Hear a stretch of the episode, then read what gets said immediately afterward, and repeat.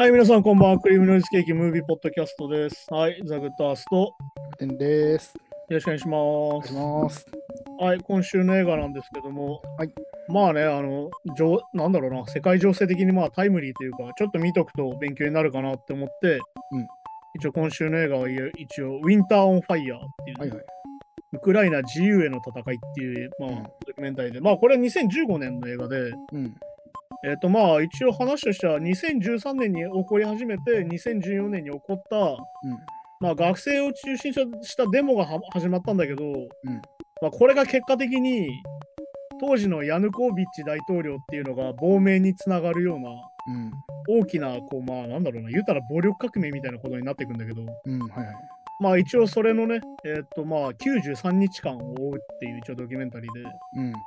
うんまあどうでした？キャプテンこれ見てみてまあそうですね。でも、まあ一番の最初の感想は、まあ、あんまりこのロシアの、ロシア、ウクライナのこの歴史みたいなのあんま知らなかったんですけど、はいはいはい、なので本当パッと見の印象になったんですけど、まず感想として。うんいや、なんかその、く国側が暴力振るってええぐいなっていう。でもこれって実はどの国もあってさうん。公的に暴力が震えるのって実は警察と軍隊だけなんだよ。ああまあまあねっ。てことはどういうことかっていうとこういうデモが起きた時に日本だって同じことやってるわけよ。え、でも、そうか。だって機動隊が出てきてボコボコにしてんじゃん学生運動の時とか。あそう学生運動はそうか。確かにね。何度も言うけど正当防衛とかそういう問題じゃないんだよねこれは。うん。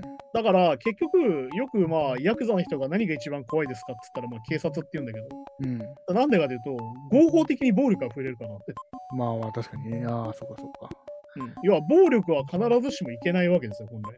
うん。だけど、警察官とか軍人は合法的に暴力が暴力が触れるわけか。確かに。だから恐ろしくて、そして政権についちゃうとこういう目に遭うわけですうん。まあ、でも、でもこの映画でその、さ最初は武装も何もしてない、うん一般市民をその、まあ武器持って、あんなボコボコにするみたい。ね合。法だよ。合法なんだよな、確かに。犯罪じゃないよ。警察官捕まらないんだあ、そのデモを鎮圧しろっていう命令。命令通りに動いてる。暴力振るっていいよって言われて動いてる。ああ、いやまあそうだね。だからその合法的に暴力が振れるっていうのはこの警察といわゆる軍隊とかの特殊性なんだけど、ーはいはい。まあだからこれがすごかったのは、この警察とか軍隊が暴力を働いても、うん。いや群衆たちは、だからなんで暴力が働くかってことよ、これ、そもそもね。うん、はいはい。なぜじゃあ暴力で鎮圧しようとするかっていうと、うん。まあ、傷つくと、そもそも自分たちが。うん。怪我を負ったりとか、下手すると死んでしまうと。はいはい。そしたらやめるだろうって思うわけよ。う政ん。まあまあね。ボコボコにしちゃえばあいつらやめるだろう。うこんなデモやっても意味ないっつってやめるだろうって思ってたら、うんやめなかったんだよ、群衆たちが。うん。どんどんどんどん増えてったんだよね、これがね。はいはい。それがこのデモの本当にすごいところで。うん。まあだからこの、なんだろうな、このまあドキュメンタリーの話をまあしようかなと思うんだけど、はい。まあそもそもこの2004年に、うんこの大統領選挙で親ロシア派が勝ってさ、うん。まあだからウクライナってずっとこうなんだろう、ポーランドとかロシアとかに引っ張られ合ってこう分裂し続けてる国なんだけど、ああ、はいはい。うん、だからこうめちゃくちゃややこしいわけよ。だから大統領選とかになるとさ、だから最近のあのゼレンスキーが出た大統領選挙でも、あの大統領候補が44人とか出てて、うそっから選ばれたのが、まあ、最終的にこう決選投票になったのがゼレンスキーの今の大統領なんだけど、うん。うん。まあ、この映画のドキュメンタリーの話のスタートから話すと、まあ、2004年にうん。あ大統領選挙で、まあ、親ロシア派、まあ、ロシアと親しくしてたい、うん。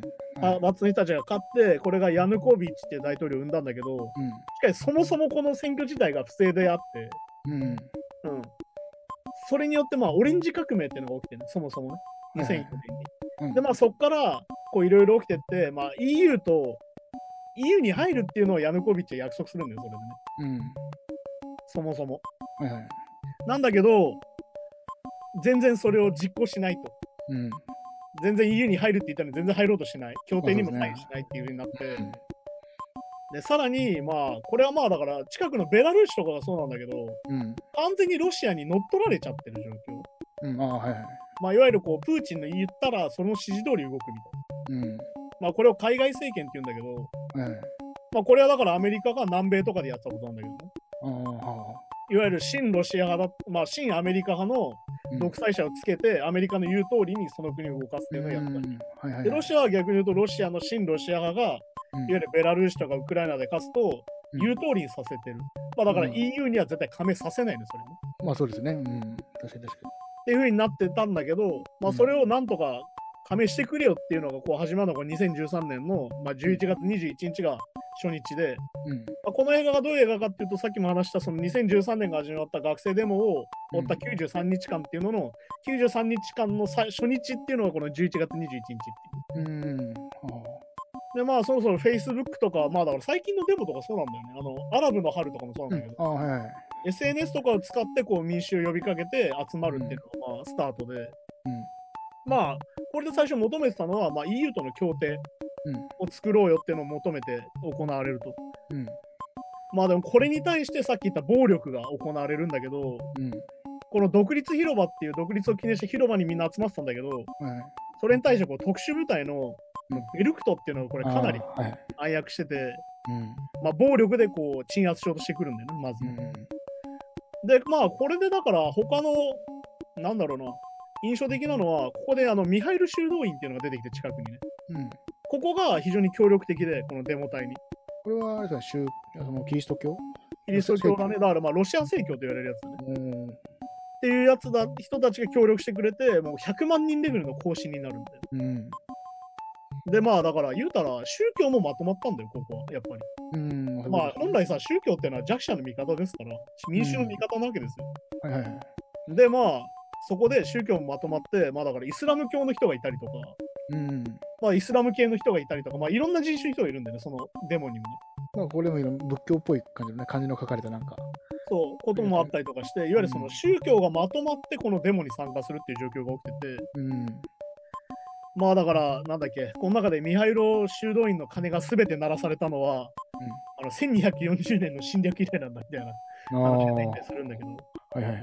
うんで、まあ、これでまあずっとデモが起こり続けてさ、さっき言った暴力で鎮圧できると思ってたけど、政府。うん、まあどうせすぐやめるだろうと思ってたら、どんどん人が増えていくと、日に日に。はいはい。で、こっからまあ、状況がこうどんどんなんだろうな、進んでいくというか、ある意味悪化していくんだけど、うん、まあ57日目あたりでさ、うん、あの、デモ禁止法っていうのができるんだよ、あはい、法律でね。うん、これはもう結構バカバカしくて、あの街中であのヘルメットかぶるの禁止みたいな。うん、バイクのヘルメットかぶるの禁止しろみたいな。うん、でなんだっけ、バイクのヘルメットかぶったら逮捕できるみたいな法律を作って。はいはい。うん、で要は、要はデモ隊たちがヘルメットをかぶってこう自分たちを守ってるから、うん、それを禁止したと。うん、あと、なんだっけあの、インターネットのアクセス制限したりとか。そうはい、これでもどこもそうでさ、これネパールとかもそう、ミャンマーもそうだったんだけど、まずクーデターとか軍事政権になります。まず何をするか、インターネットを遮断するんですよ。うん、ああ、やっぱそうなんですね。なんでかっていうと、国外に自由な発信をさせなくするためなの。ああ、そっかそっかそっかそっか。だってさっきも言ったように、特殊部隊がボッコボコにしなきゃ民衆を。まあ、それを広められたらね、確かに。そう、それを広められたらどう見てもお前ら悪いじゃんってなるわけじゃん、世界のような。うん。それを阻止するためにアクセス制限するんですよ。そうかそうか。まあだからやっぱり中国で Google が使えないのはそういうことなんですよ。ああ、なるほどね。確かに確かに。っていうことになって、いわゆるその、これでまあなんかさ、象徴的なのがさ、その代わりに何で対抗するかっていうさ、うん、民衆がさ、ね、ね、あの鍋の、鍋をかぶるっていうさ、法律には書いてないからという、またね。いわゆる皮肉で返すっていう。そうです、皮肉で。うん、だからこれも非常にユーモアが効いてていいなと思うんだけど。うん、まあでもここでさ、デモでさ、象徴的なのがさ、うん、まあだから日本もそうだけど、じゃあ与党がダメなんだと。うん、ね。じゃあ代わりに野党ってなるかと思ったらさ、うん、野党の議員もダメなんだよね、これね。ぐらいの。なるほどね。うん、全く役に立たないと。うん、俺たちがじゃあ交渉しに行くぜって言うけど、全然交渉進まないと。はいはいはい。で、なんなら交渉を取り付けたって言ってんのにまだボコボコにされてると。はいはい。まあこれ嘘じゃねえかってなるわけよ。うん。っていうので、この野党っていうかもうせその政治家そのものの無力化、うん、まあ、役に立たない状況っていうのがこのデモにあってさ。まあそうですね。うん。まあで、本当にこのなんつうのかな、立ちが悪いのは、これがなんかなんつうのかな、これ結構デモとか、まだこれ学生運動のデモとかのドキュメンタリーで見てもあるんだけど、うん、味方側、デモ隊側に、うん、いわゆるスパイみたいなやつがいる。ああ、これも出てきましたけど、確かに、はいはい。で、これでまあ最初説明で言うのが、まあ警察とか兵士が混ざってて、うん、とにかくデモ隊は暴力が振るいたくないわけ。うん、いや、とにかく非暴力。非暴力要は何でかっていうと、うん、正当防衛にされちゃうから。あはいはいはい。とにかく正当防衛にさせないために、とにかく何もするなと。うん、言ってんだけど、なぜかどっかから、どこかしらから火炎瓶が飛んできたりとか、うん、どっかしらで喧嘩が始まるんだよ。うん、それ結局どういうことかっていうと、政府が雇ったなんだっけ、ティティシキーっていう、うんはい、いわゆるならず者みたいな、まあだから犯罪者でお金が欲しいって、うん、まあなんだ、日本でヤクザとかみたいな感じですかね、なんかこう。これはでもまあ日本のあれなんだよね。あの実は学生運動のデモとかで同じようなことが実は。あったあったんですね。え。ー、これはどの国でもあって、これは韓国の軍事デモでもあって、はいはい、いわゆるヤクザがお金もらって、うん、群衆のふりしてデモ隊に攻撃する。あそうするとデモ隊に対してえーと、いわゆる機動隊側がやったと、うん、正当防衛だったらガーッとなだれ込んでいくっていうのは、結構どの世界、どの時代でもやってることなんだけど。えー、まあでもそうか、やる側もね、お金もらえたりとか、まあ、そのまあ、犯罪者って書いてあったけど、刑期減らしてやるとか言われたら、まあ、やりますもんね、やっぱね。っていうふうになって、そういうふうにさらに大混乱が生まれて、うん、これがひどいのがさ、ゴム弾を撃ってくるんだけど、うん、そのベルト、ベルクトっていうその特殊部隊が。はいはいどんどん実弾が混ざってくるっていうのが鎮圧鎮圧ですらないってことですよね。そう。ゴム弾で、だからもう本当、気絶というか、まあ、せめてこう、あもう当たってもめっちゃ痛いけど死ねやしないっていう。まあでもちなみにこのゴム弾は目に当たると失明するし、確実にあの腕が折れるぐらいの威力はあるんだけど、ね、そのぐらいの威力ある。まあだからよくあのね、あのなんだっけ、あのルローニケンシにあったじゃん。あの、峰打ちじゃっつって。あ、あ、酒場と、ね。大丈夫じゃん、峰打ちじゃって。大体峰打ちでも、あの、粉砕コンテストするみたいな話ね。てか、まあ、鉄の塊ですからね、あれもね。ああ、まあ、そんな。っていうのと、まあ、一緒なんだけどね。そっか、そっか。まあ、だから、これがひどいのがさ、これを要は、まあ、だから、この映画の象徴的なのは、いわゆるドキュメンタリーカメラみたいな、うん、いわゆる映画的なカメラで追ってるっていうよりは、本当自分たちの持ってる手持ちのカメラだったりとか、うん、まあ、はっきり言って iPhone だよね。縦縦動画は多分 iPhone だと思うんだけど、はいはい iPhone とかで撮ったような映像を集めてきて、うん、それを一本の映画にしてるっていうんで、より生々しさが強いんだけど。まあそうですね、確かに確かに。これでまあびっくりするのがさ、いわゆるデモ隊が怪我するわけよ、当然。暴力で鎮圧されるから。うん、それに、まあ当然赤十字はさ、助けに来るじゃん。うん、世界、はいはい、世界各地からさ。うん。じゃあこの赤十字まで撃ってくるっていうさ。そう、めちゃくちゃこれ怖かったですね。これ結構末期というかさ、こんなことあんだって感じになるんだけど。戦争とかでもなって、これはタブーですよね、そういうの。そうそうそう。っていう話でびっくりするんだけど、うん、まあこれであれなんだよね。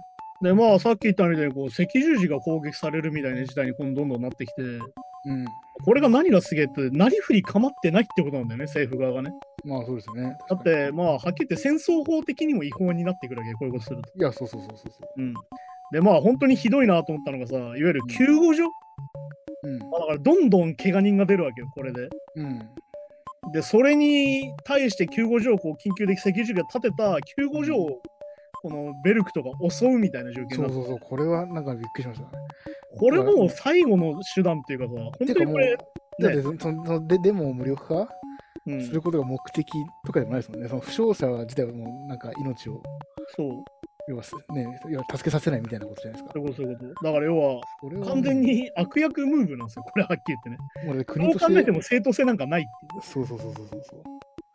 っていうふうにさっき言ったゴム弾が銃に実弾を混ぜるような状況になっちゃったから、ここでやっぱ初めて死者が出ちゃうんだよ。うん、殺しに行ってますもんね。で、まあ本当にこれで生々しい映像がバンバン流れてさ、結構これ見てる方もショッキングな映像がいっぱい流れてる、うん、いや、そうそう、めちゃくちゃ、ね、目が潰れちゃった人とか、うん、うん、で、まあ普通に足に穴開いてたりとかさ。あとこうなんかもう倒れて動けない人も後ろが何人も通る人が通るたびに殴るとか。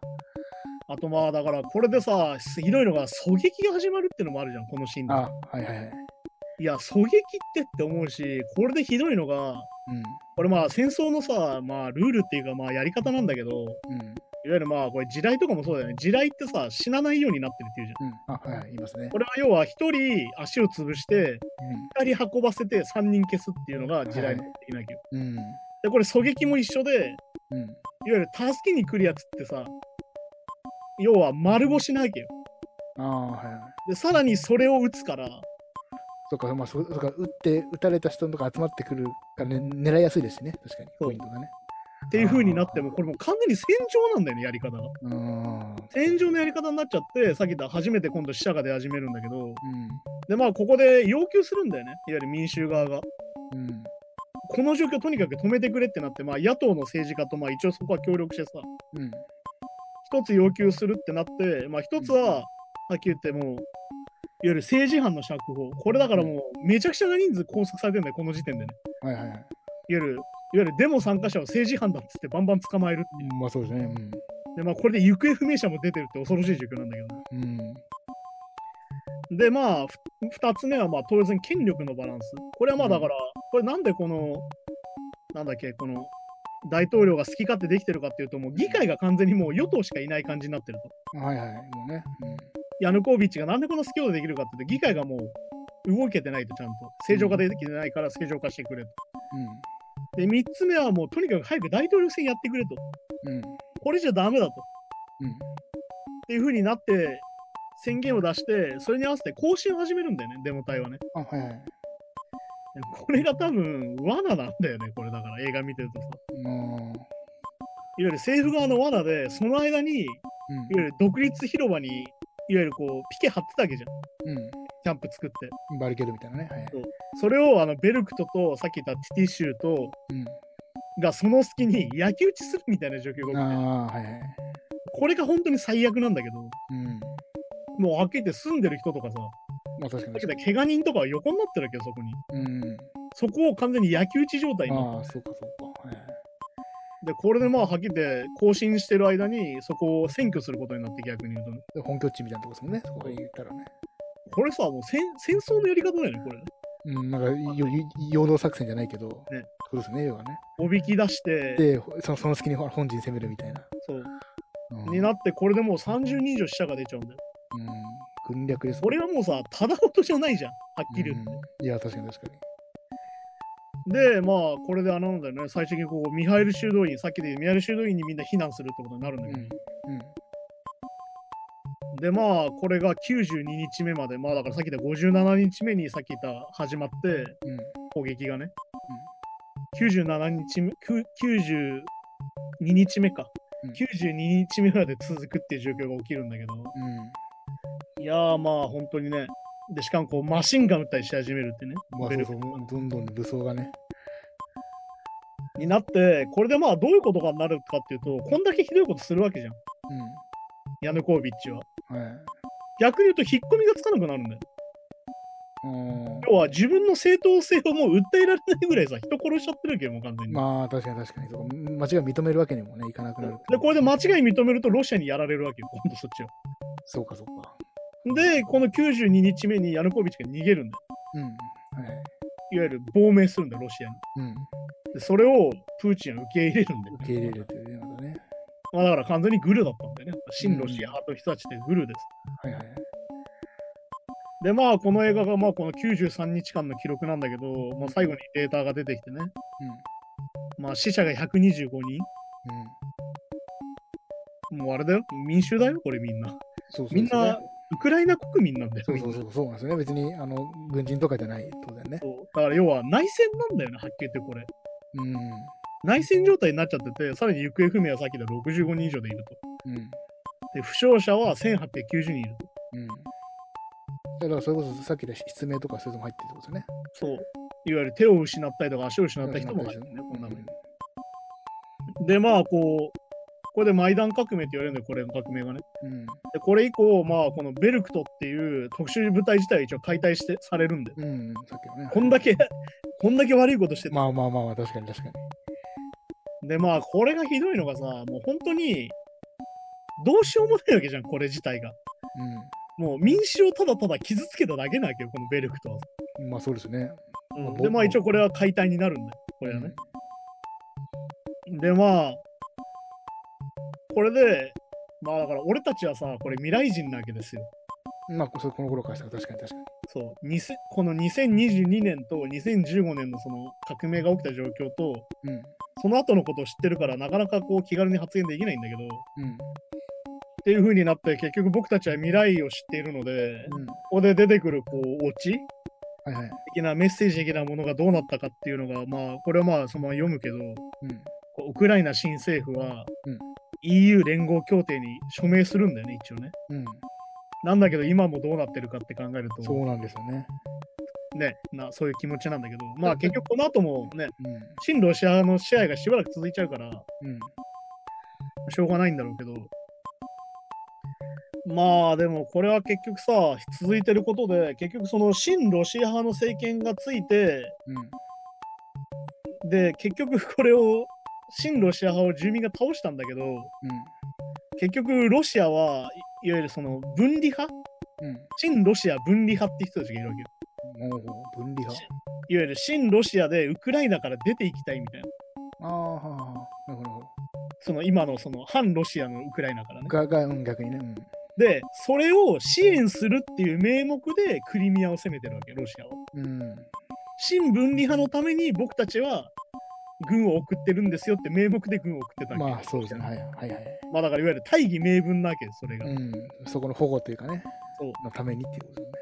で、結局、ウクライナ東部、今もそうだよね。だから、今も親ロシア派が勢力を拡大してて、うん、で、まあ、この武力闘争が続いてるよっていうところで、この映画は終わるんだよね。うんはいはい、で、まあ、この2015年の時点で、当時6000人以上がもう犠牲になってたと。はい、だけど、この2022年じゃどうなってるかっつったら全然終わってなくてさ。でもむしろね、悪化してると言ってもいい。そう。言っても過言ではない状況になってて、でもこれを知ることでさ、うん、ちょっと分かったよね。まあ確かに確かに、うん。なんでロシアがこういうことをしてくるのかってことと、うん、なんで彼らがこんなに立ち上がれるのかってことだと思うんだよ。そうですね。だから、この、まあ、今のね、2022年のこのウクライナ侵攻のニュース見たときに、志願兵とかがすごい多くて、一般の市民で。まあ、僕らの感覚からしたらすごいなって、なんか、そんなに志願するんだと思ったけど、確かにまあ、こういう歴史をたどってきてるから、やっぱり。そう、要は彼らにはこれで自由を奪いと、なんだろう、勝ち取ったんだって意識があるんだよね。そうですね。で逆にだから今回も、じゃあ攻めてくんなら俺たちが戦ってやるぜって気持ちなんだよ。で逆に言えば、自分でアクションを起こさないと本当に自由が奪われかねないっていうか。そう、だから結局さ、これでも分かりやすくさ、反デモ禁止法みたいなのが作られちゃうわけ、うん、そう作られそう、法律でね。うん。だからこれはよく思うんだけどさ、みんなよく言うんだけど、要は、国と政府は別だってことなんだよね。うん最近だからさ、日本だと特にネトウヨの人たちが使う、うん、いわゆる反日みたいな言葉、はいはい、あるよね。反日本的活動だとか言うわけよ。うん、ね。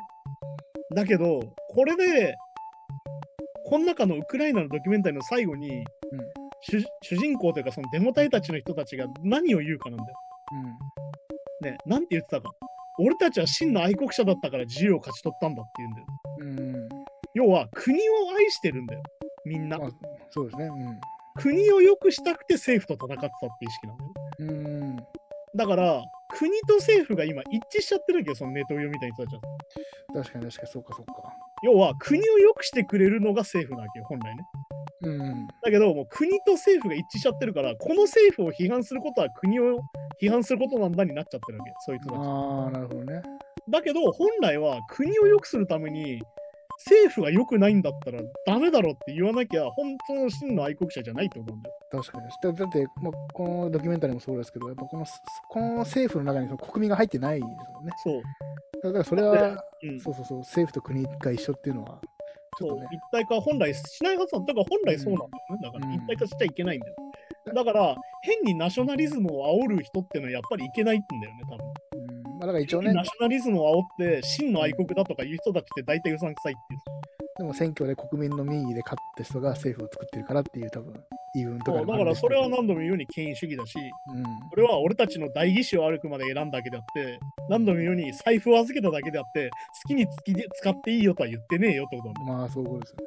うん、っていうのをやっぱ改めて日本からも考えなきゃいけないし、うん、そして今2022年どういうことになってるかっていうのを改めて見ると、うん、この映画を見た時にいや何にも変わってないし何にも良くなってない気がしちゃうんだけど、でも彼らには確実に戦う意識があって、確実に俺たちは自由を勝ち取るんだって意識があるから戦い続けてるんだろうなと思うっていう。まあそうですね。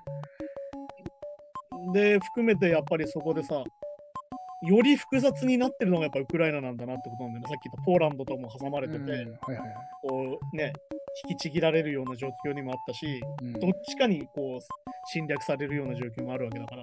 結構あとその地方によってね、だいぶなんかその考え方もね。そうだからさっき言った44人大統領候補が出るってことはどういうことかね。うん、44人違う思想の代表者がいるってことだ。いるってことですもんね。うんっていうふうになるから、それがより複雑化させてて、僕たちには簡単には理解できない状況。まあ、確かに確かに。だからそういうのにはやっぱり情報をちゃんと集めてみなきゃいけないから、うん、だからなんかウクライナの人に向かって早く降伏すればいいんだよみたいなことが言えるわけないそうですね。特にこれ見たらそうですね。確かに、ね、これ見て降伏したらどうなるかっていうのが見えるわけだから多分何をされるかってことですよね。何されるか分かんないじゃんこんなの見てたら多分変な話まあちょっと大げさかもしれないけど人権が多分尊重されなくなっていや、まさにでもそうだよね。あの、そのベルクとかさ、民主にやったことはまさにそういうことで。その政権が勝つ負けるとか、そのどっちに有利になる政治になるとかのレベルじゃなくて。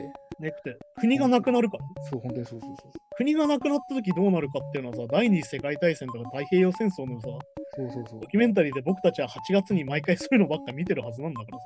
てか、本当にそうで、別に国の代表が、まあ、ロシア寄りにちょっとなっちゃいましただけじゃないですもんね、そもそもね。そう、今回はもうロシアが来ちゃってるからね。そう、いろんなもの。ことは渡しちゃったらウクライナって国がなくなるっていう可能性が高いってことだから。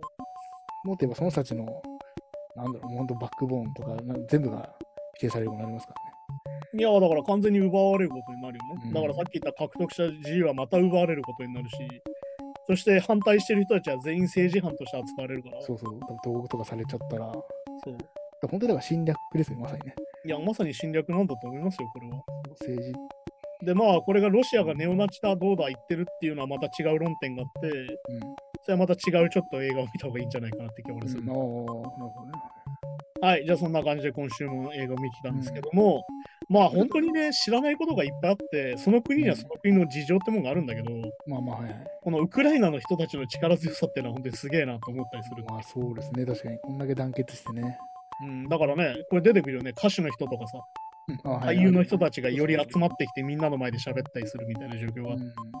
で、まあ今はね、お笑い芸人っていうか、元お笑い芸人っていうか大統領だから。ね。うん。だから、だから結構だから、もしかしたら、まあちょっとわかんないこのデレンスキーが大統領になった時点では、うん、2019年でしたっけ、うん。まあ、結構この、今回の映画のデモが結構、なんなら成果を出したと思うな流れいや、だからあれなんだよ、その、この後、親ロシア派になっちゃう、いや、ちょっと続くのは結局やっぱ議会が勝ってないから、うん、議会をひっくり返すまでに時間がかかって、その後にゼレンスキーまで取るって感じだから。だから結構悲願な感じだったけど、またそこでロシアが攻めてきちゃう。まあだから逆に言うと、親ロシア派が完全に反ロシア派になったから、うん、それでより逆に言うと、攻撃する口実はできたよってことなんですよ。ロシアからああ、まあまあまあ、うん。逆に言うと、親ロシア派は攻めないよと。わゆる海外政権にするのは目的。でも逆に言うと海外政権にならずに反発するんだったら、うん、お前らこういう目に合わせるよっていうのが、もうある意味見せしめ的にやってるから。うんだ逆に言うと、ベラルーシとかは完全にロ親ロシア側というか、もう独裁政権でロシアと一体になっちゃってるから。うん、っていう状況もあるから。まあ、そう考えると、そうか、簡単に EU に署名するのも難しいのか。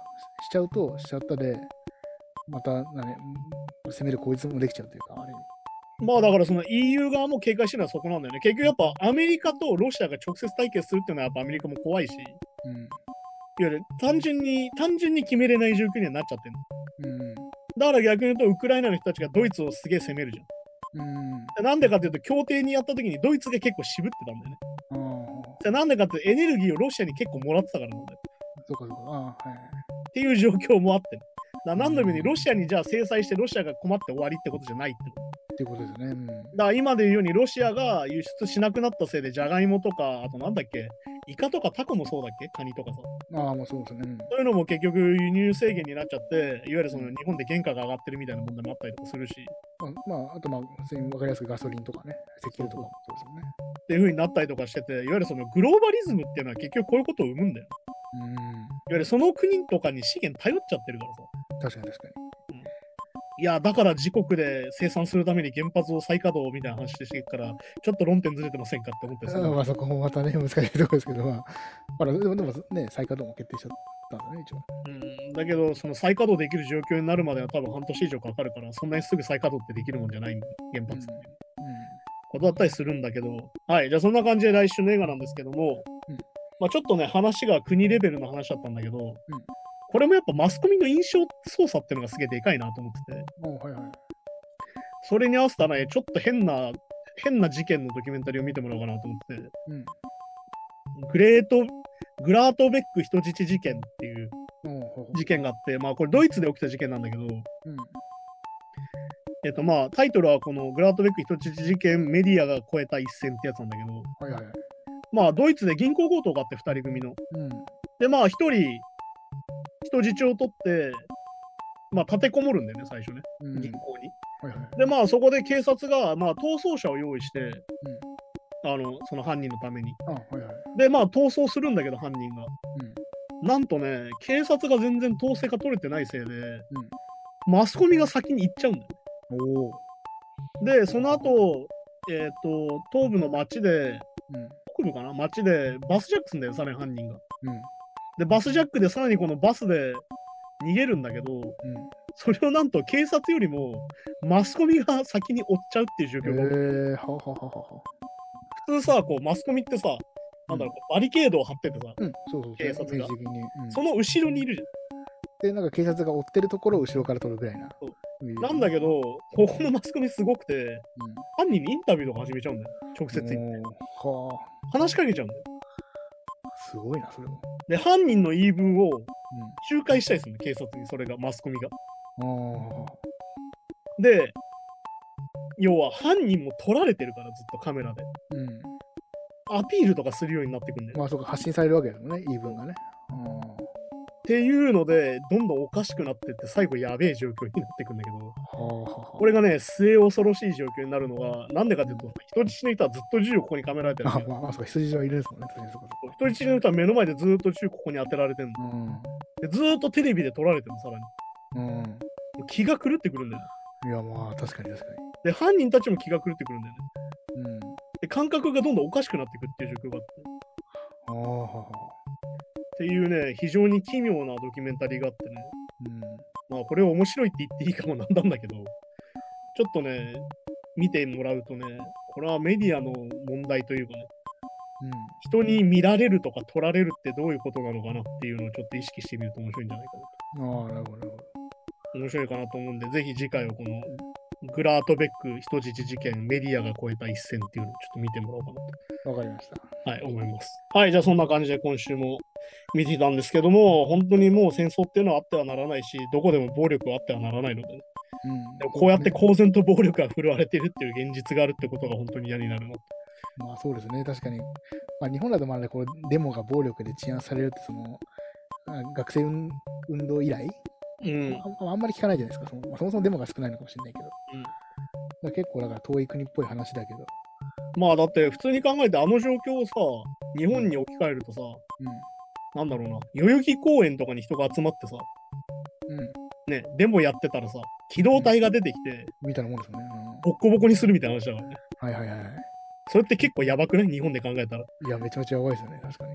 そう。っていうね、ちょっと身近に考えると、ちょっと本当に恐ろしいな、この状況ってことはわかる。はい、じゃあそんな感じで今週もありがとうございましたって感じでね。はい、じゃあ来週はちょっと人質事件のね。いや、本当にこれね、変なドキュメンタリーなんでね。